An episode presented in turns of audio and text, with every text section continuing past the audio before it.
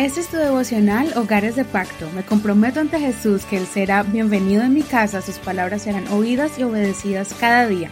Mi hogar le pertenece a Él. Septiembre 2. Oraciones derramadas en el altar de oro. Apocalipsis capítulo 8, verso 1 al 5. Versión Reina Valera actualizada 2015. Cuando él abrió el séptimo sello, se hizo silencio en el cielo como por media hora y vi a los siete ángeles que estaban de pie delante de Dios, y les fueron dadas siete trompetas, y otro ángel vino y se puso de pie delante del altar. Tenía un incensario de oro, y le fue dado mucho incienso para que lo añadiese a las oraciones de todos los santos sobre el altar de oro que estaba delante del trono. Y el humo del incienso con las oraciones de los santos subió de la mano del ángel en presencia de Dios. Y el ángel tomó el incensario, lo llenó con fuego del altar y lo arrojó sobre la tierra, y se produjeron truenos y estruendos y relámpagos y un terremoto. En este capítulo podemos notar cómo se abre el último y séptimo sello del libro que solamente el Cordero puede abrir. Cuando el sello fue abierto, hubo un lapso de tiempo de 30 minutos donde se hizo un gran silencio en el cielo. De la misma forma como en el teatro, hay una pausa para presentar el siguiente acto, donde se cambia el escenario y el vestuario de los actores. Este silencio nos indica que en el cielo se estaban preparando para realizar una acción nueva y drástica en los planes de Dios en el desarrollo de los eventos que están aconteciendo.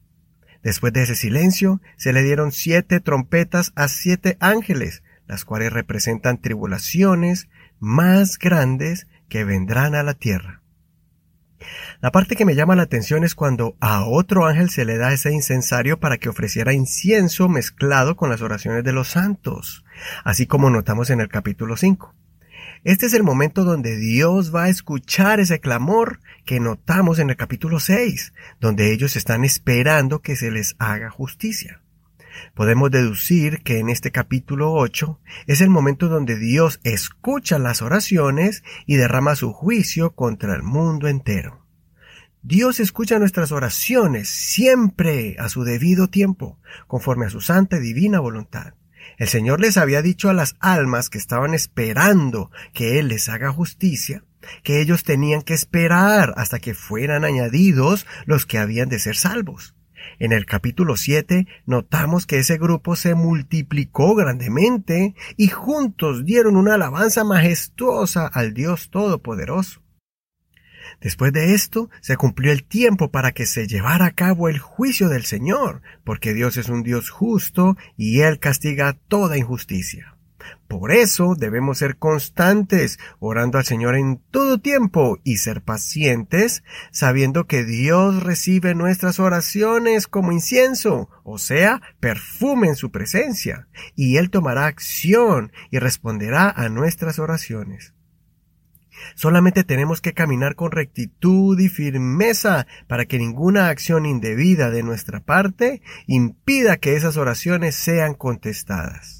Si seguimos caminando en justicia, con obras de misericordia y de amor, sin venganzas ni disensiones, tendremos la confianza que estamos sirviendo un Dios justo y bueno, y que a su tiempo perfecto Él concederá las peticiones de nuestro corazón y nos hará justicia.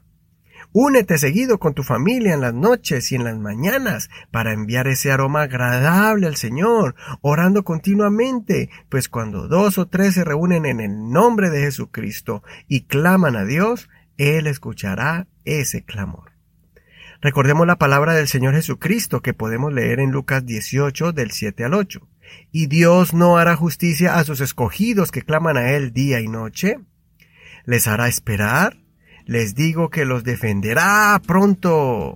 Sin embargo, cuando venga el Hijo del Hombre, ¿hallará fe en la tierra? Espero que sigamos añadiendo incienso en estas copas de oro para que sea derramado en el altar de Dios que está en el cielo. Considera. ¿Soy perseverante en mis oraciones continuamente de día y de noche?